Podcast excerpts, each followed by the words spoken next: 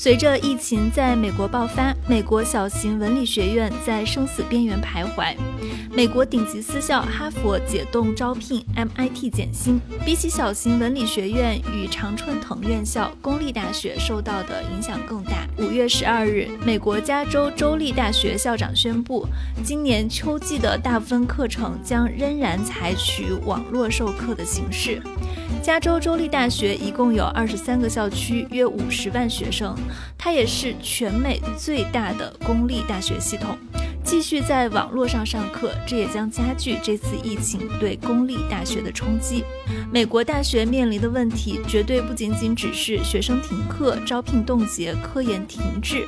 而是他们在生与死的边缘徘徊。这期呢，我们的两位嘉宾将一起去带我们看看美国大学的真实情况。欢迎收听硅谷幺零幺，我是主持人红军。我从事了十年一线的商业报道，硅谷正在发生什么，我将在这档节目中告诉你。这期节目首先会跟我们聊到美国大学现状的是加州一所私立学校的讲师 Crystal。他博士毕业后呢，亲身经历了这场学校停课危机，同时他也正在经历一场求职危机。这是他跟我们讲到的他所经历的高校招聘情况。因为我看见哈佛大学开始冻结工资、停止招聘，最近呢，MIT 也说到它会面临比2008年更严重的财务危机。上次我们聊，现在整个斯坦福大学它的亏损也达到了一亿美元。之前我跟另一个嘉宾我们聊过一些美国的小型的文理学院，他们的状况不太好，有一些现在可能就直接面临倒闭了。那现在我们发现，随着这个疫情的持续，美国的这些知名民的高校状况好像也不太行。现在你所接触到的学校的招聘，以及你所了解到的内部的情况是怎么样的呢？招聘这一块呢，其实它有不同程度的影响。一个方面呢，是它有一些从去年秋天到今年春季的一个。招聘计划它就被停止和取消了，甚至有一些学校，我有一个朋友，他是在美国中西部的一个公立的研究大学，他们系本来今年是要招三个终身教职方向的老师，然后有两个就已经面试完毕，已经把合同发出去了，突然间因为这个影响，马上就把合同给取消了，就把合同给收回去了。有一些学校，他如果还正在面试阶段的话，他就把面试也取消。了，另外一个就是对第二年的今年秋季开始招聘的影响，很多公立学校已经停止招聘了，包括私立学校影响也挺大的。我博士期间的那个学校，就印第安纳大学，他我的老师是跟我说，说他们明年整一个学校。一个老师都不会招，这个整个学校的含义其实是包括整个印第安纳大学八个子学校的这样一个大的系统，它是一个人都不会招的。它相当于是今年不招了，然后它还一直持续到了说我明年也一个人都不招。对对，我是嗯了解到的是，因为我我自己也是在一个。找工作的状态，因为我现在的是一个讲师的一个职位，然后我是想找终身教职的这样一个职位，所以我本来是今年想考虑说，我今年下半年我就不继续在我这个学校工作了，然后因为我就想用这个时间好好准备我的研究和简历，然后去投其他的嗯研究型大学的终身教职方向的职位，但是我我我的老师们，而且好几个都跟我这样说。而且是从不同的学校，包括就是美国的所谓的公立常青藤的学校，就是在中西部的我们叫 Big Ten 的十个学校，然后还有包括常青藤的，就是我们知道的常青藤的那十个私立学校的老师，像康奈尔这样，我都问过。就想下半年找我这个终身教职的职位的话，其实我需要考虑的可能不只是一年的找不到工作的这样一个状态，而是。要考虑两三年的这样一个状态，所以我另外有一个老师，他是在 Ohio State 的一个嗯同事跟我说，说他们的希望就是说，今年下半年以及明年学校岗位的 market 这个市场是非常差的，但是可能过了这样一个阶段，两三年之后，他的职位才会慢慢的放开。我是看到，在疫情期间，截止到三月二十六号，已经有五十八所美国的大学都以各种形式发布了冻结招聘的通知。大家可能想象中，现在情况比较不好的就是今年的疫情，这个疫情不知道什么时候结束。那上半年肯定是不太好的，下半年可能也不太好。为什么这个状况会持续两三年？明年的情况为什么那么不好？因为我觉得一个方面是学生的生源上的影响，因为就比如说我现在所在的学校，我们百分之八十的学校的收入是来自于学生的，学生的学费啊这些。他这个现在来说，其实很多老师，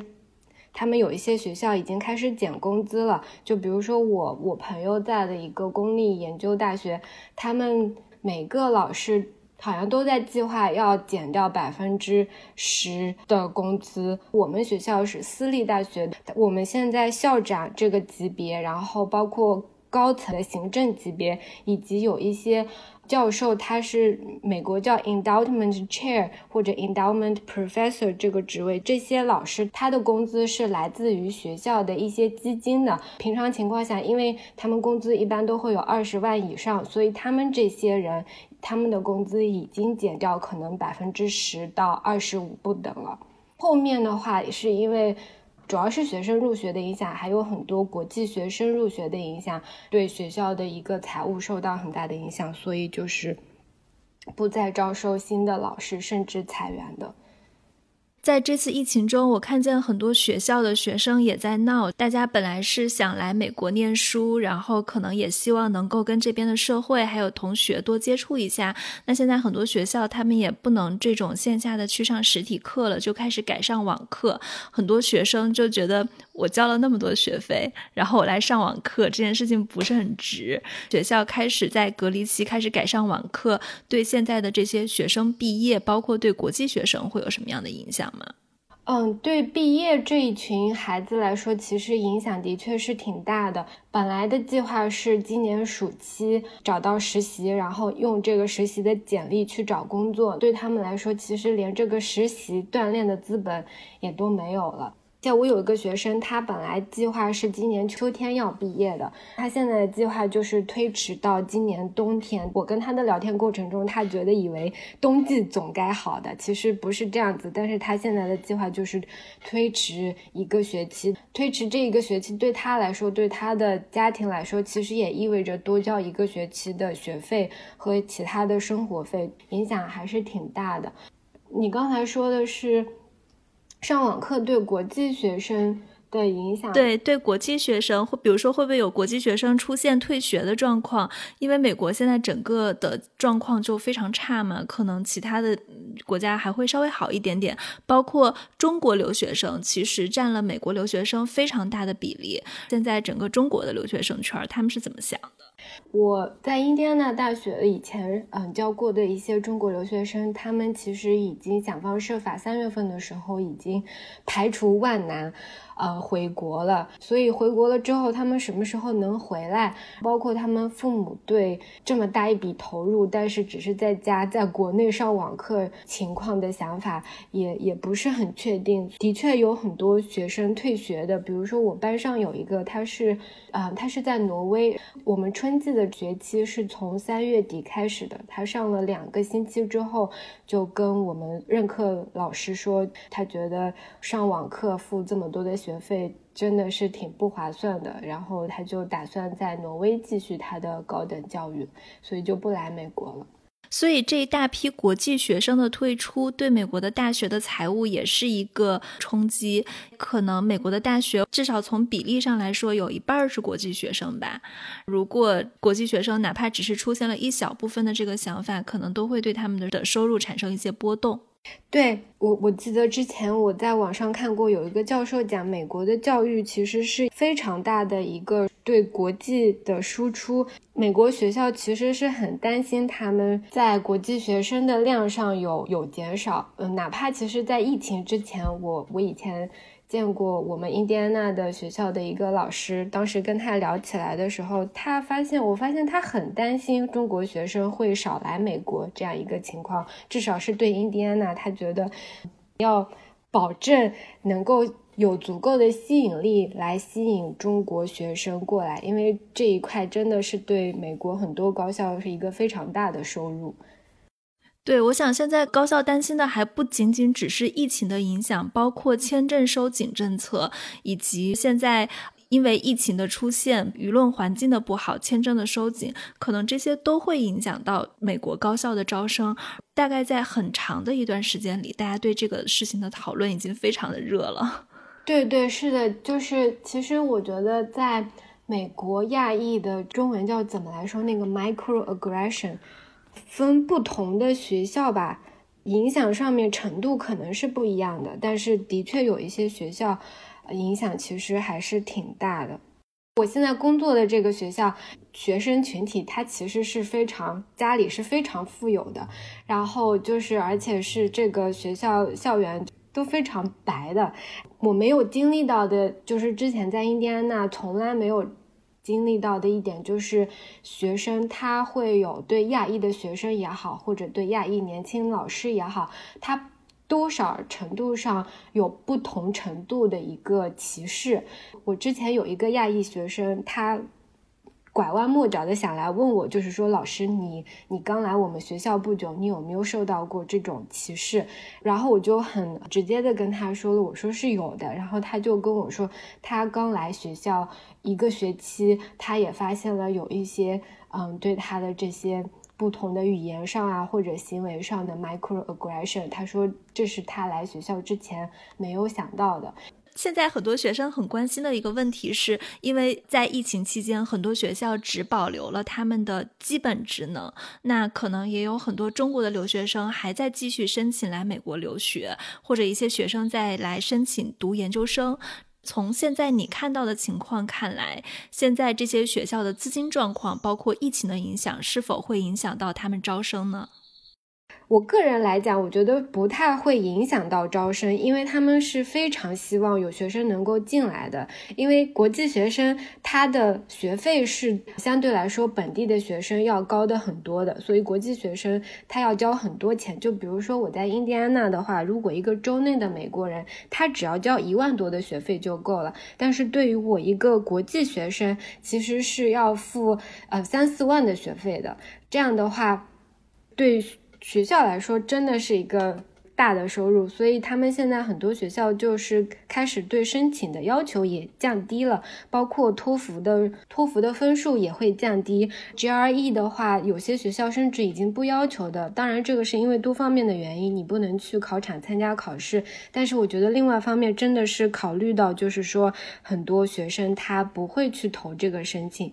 美国的学生他们都是要。自己承受学费的，他们要去工作，毕业了之后也要花四五年，这样才能还清他们的贷款。所以他们现在的考量，我待在家，或者我找一些其他的工作，慢慢的，嗯，开始来累积他的这个学费。或者有些家庭的话。美国家庭的话，他们父母可能因为这个疫情都已经失业了。比如说我加州的话，我今天刚看到的一个数据，有百分之二三十的人已经失业了。那相当于三个人里面已经有一个人失业了。对他们父母也可能赞助不了他们的学费，这个时候他们就会，我觉得美国。美国的学生反而他的在大学的申请率上可能会比往年要降低，但是这个时候我我自己的经验来讲，我觉得对国际学生反而是一个很好的一个机会吧，因为学校尤其是好的大学，它也可能为了这个资金的一些嗯困难来降低它的申请要求。那么如果你你你你很想去一个好的大学，但是你的托福成绩。没有那么高，他这个时候可能反而就不考虑你这个语言因素了，就让你先进来再说。我看到特朗普上个月签署了两万亿的救济法案，然后他说为高等教育拨款一百四十亿美元。美国教育特别委员会就他们请求的拨款这个数字是五百亿美元，就是大概差了三倍到四倍嘛。而且说这个五百亿美元对于美国的大学来说都是杯水车薪。就你了解到情况是怎么样的？我了解到的就是，比如说我们我现在工作的学校是一个体量非常小的学校，它只有斯坦福的十分之一。这个春季的学期，它的缺口已经有一千万以上了。然后斯坦福，我们刚才说到的是一个亿嘛，我们学校是它的十分之一。很多公立学校基本上它的缺口都是在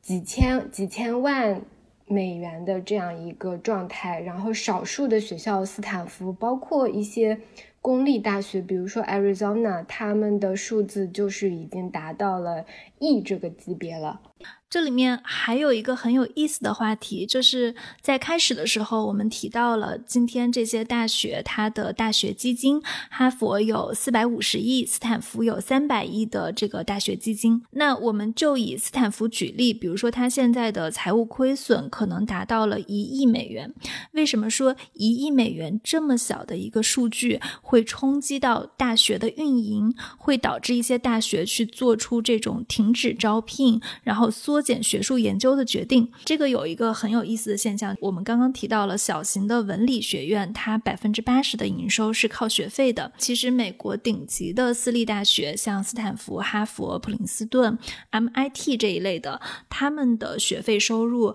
只是占到了非常小的一部分。我们还是以斯坦福大学举例啊，它的学费收入只占到总收入的百分之十一。那剩下的是什么呢？比如说校友捐赠占百分之二十七，投资收。入占百分之二十六，斯坦福医院也非常的有名，它的医疗系统服务占百分之二十，其他的占百分之十七。为什么说它的这么多钱，但是却动不了？这个就跟它的管理模式有关了。因为像这些顶级高校，它的运作都是有一个部门来管理，比如说斯坦福，它。管理机构也会设立 CEO 汇报给学校的董事会。那像哈佛、耶鲁，他们也有这样的，大概跟基金运营差不多的管理方式。在学校这么多的钱里面，它能够提供给大学的运营基金是非常非常有限的。刚刚我们也提到了，这个大学的收入有一部分其实是他们的投资收入占比。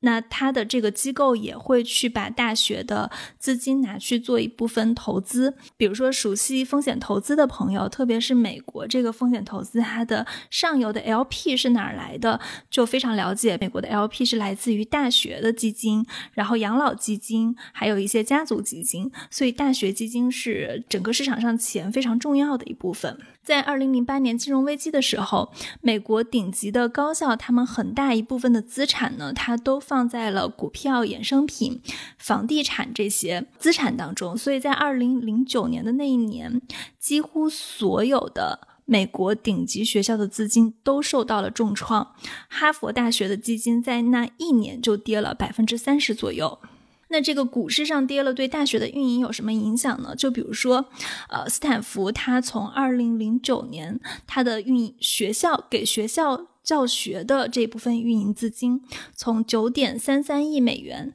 缩减到了二零一零年的八点二九亿美元，而且他们这样的紧缩政策执行了好几年，一直到二零一三年这个大学基金的元气恢复以后呢，才开始重新放宽。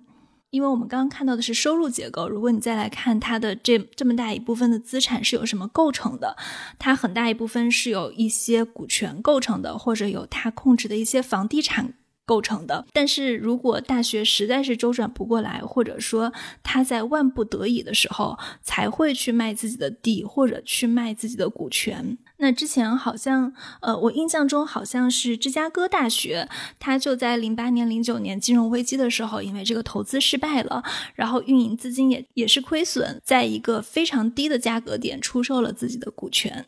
我们刚才说了很多教学上的投入啊，或者支出的，但是还有很大一块对于公立和私立的研究型大学来说，是一块研究上的经费。大学有很多研究经费是从联邦的一些基金拿来的，就在我们国内是那些什么自然科学基金啊、社科基金啊之类的。美国它有不同程度的政府和非营利组织的基金，你要靠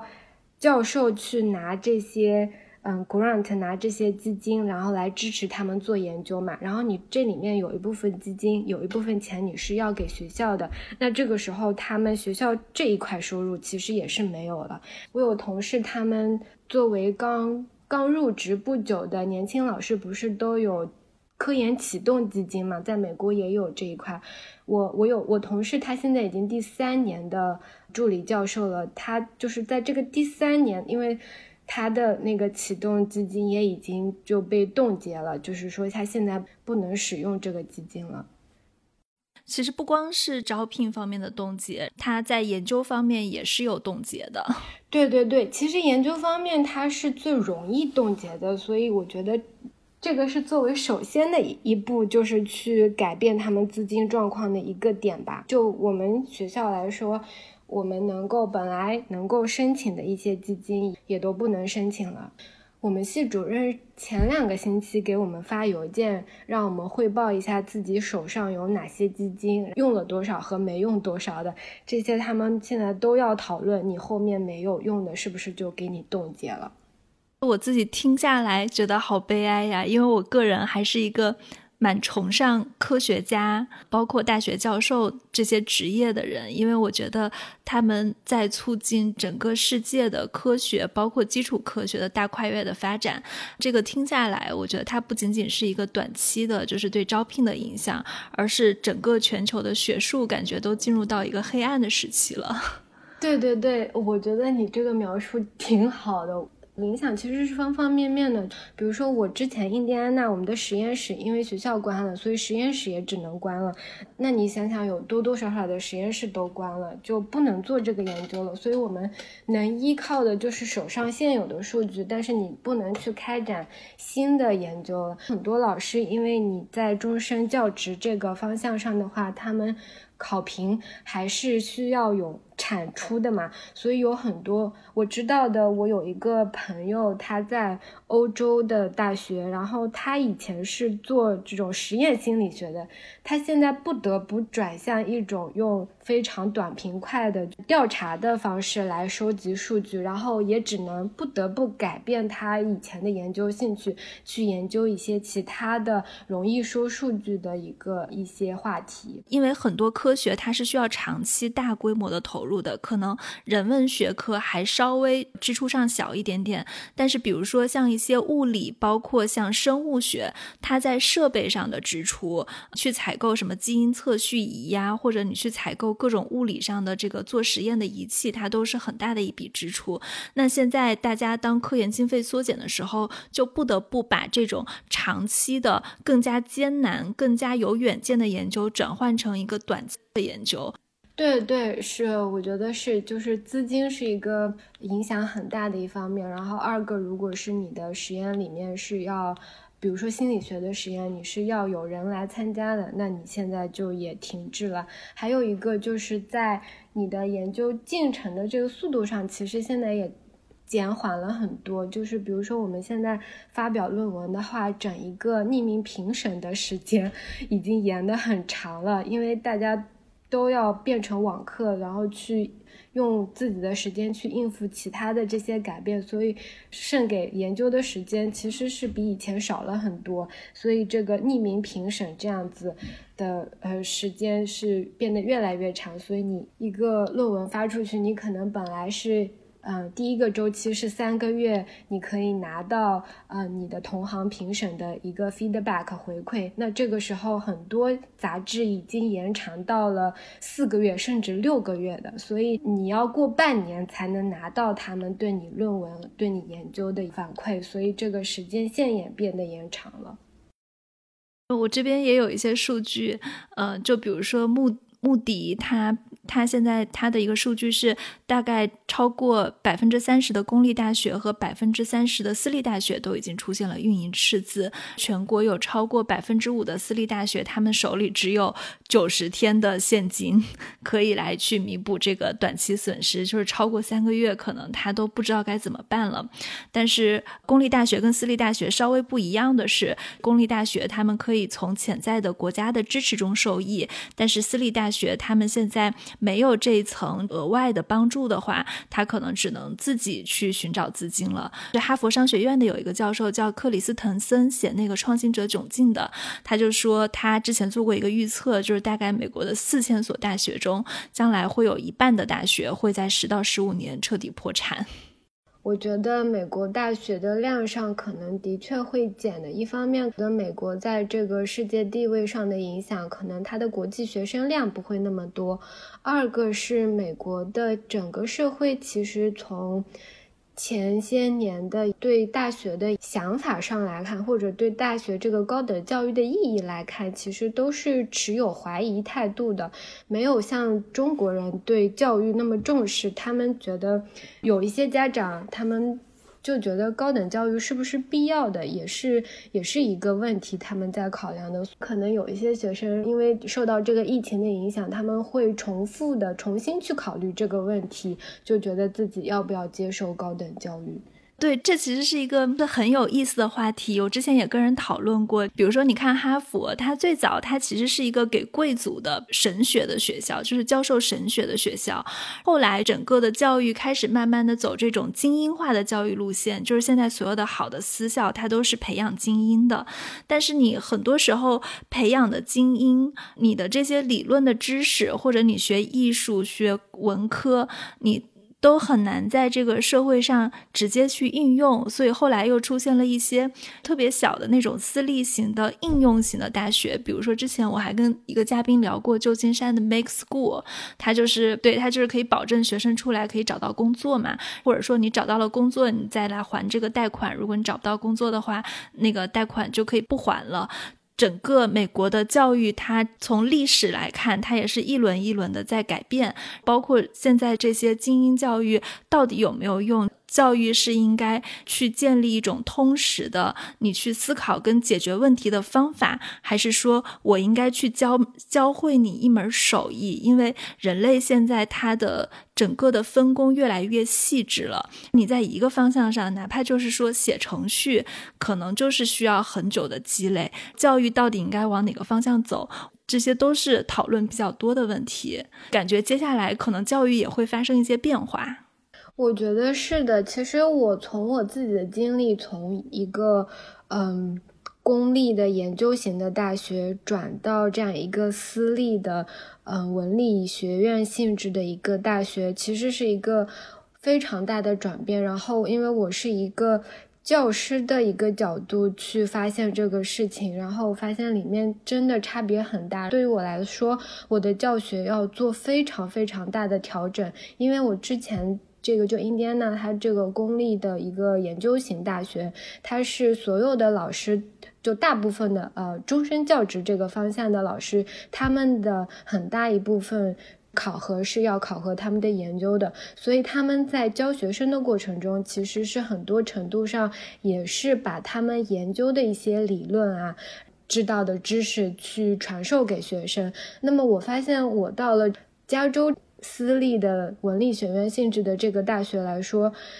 发现其实老师们都不是这么上课的。我要把我给他们的阅读的材料全部都替换，然后上课的方式也全部做改变。他们在毕业之后找工作，比一个公立大学研究大学出来毕业的学生，有时候甚至他们更容易找工作，因为他们都是一些非常实践类为主体的一些活动啊，包括作业，就是跟整一个业界是比较接轨的。这个我觉得也有可能，为什么我现在的这个学校，它的 US News 排名啊，就在业界的名声都还是比较好的原因。因为很多文理学院它是不进入这个 US News 的大学的排名的嘛，我们学校包括还有另外一个学校这几年就开始进入到这个排名，然后我就发现，就是它能排全美前六十，这就很奇怪啊，我自己都不太理解，可能是它的整个的叫什么完成学业的那个比例跟他找工作的比例比较好。而且他在加州，加州你离工作非常近嘛，离产业也非常近，毕业生的收入也会相对偏高一点。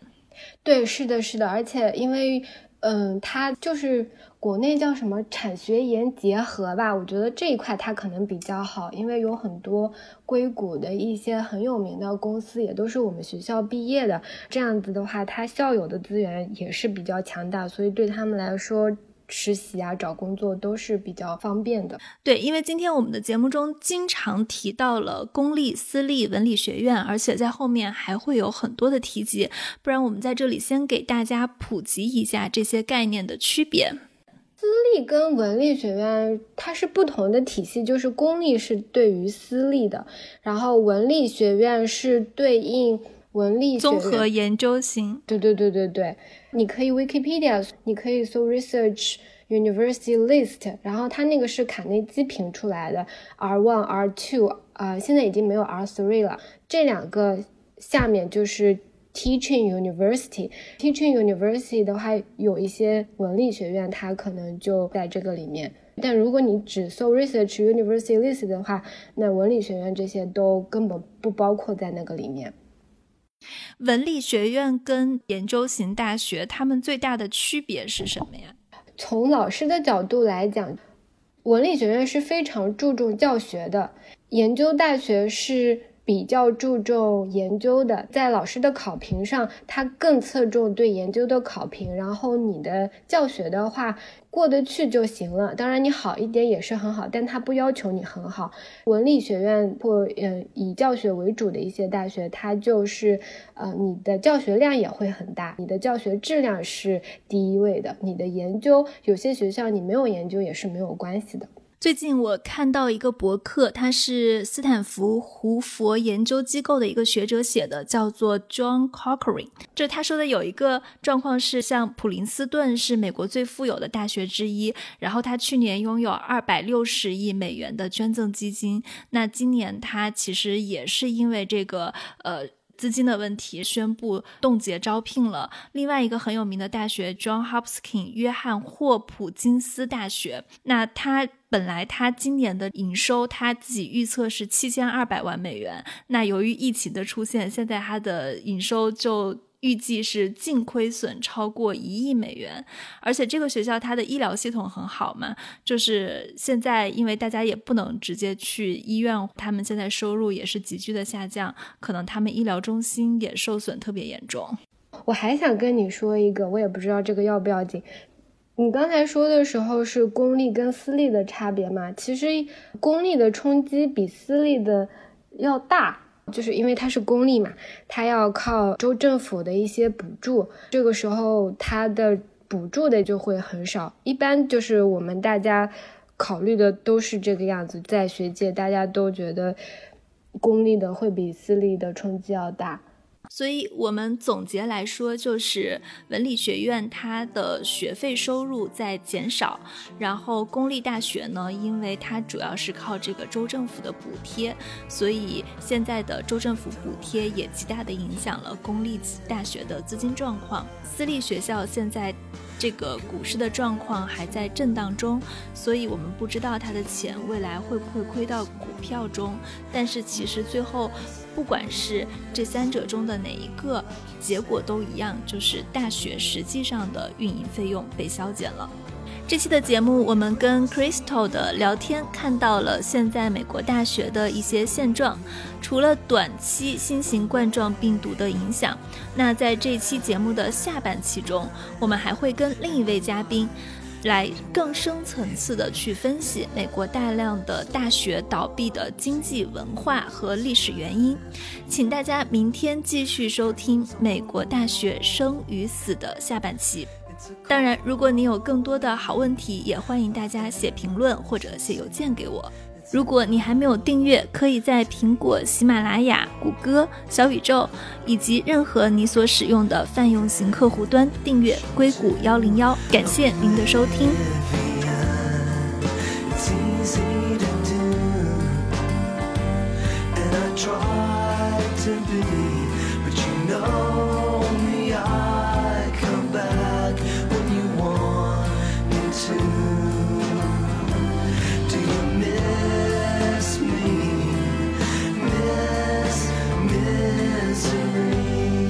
you say you do.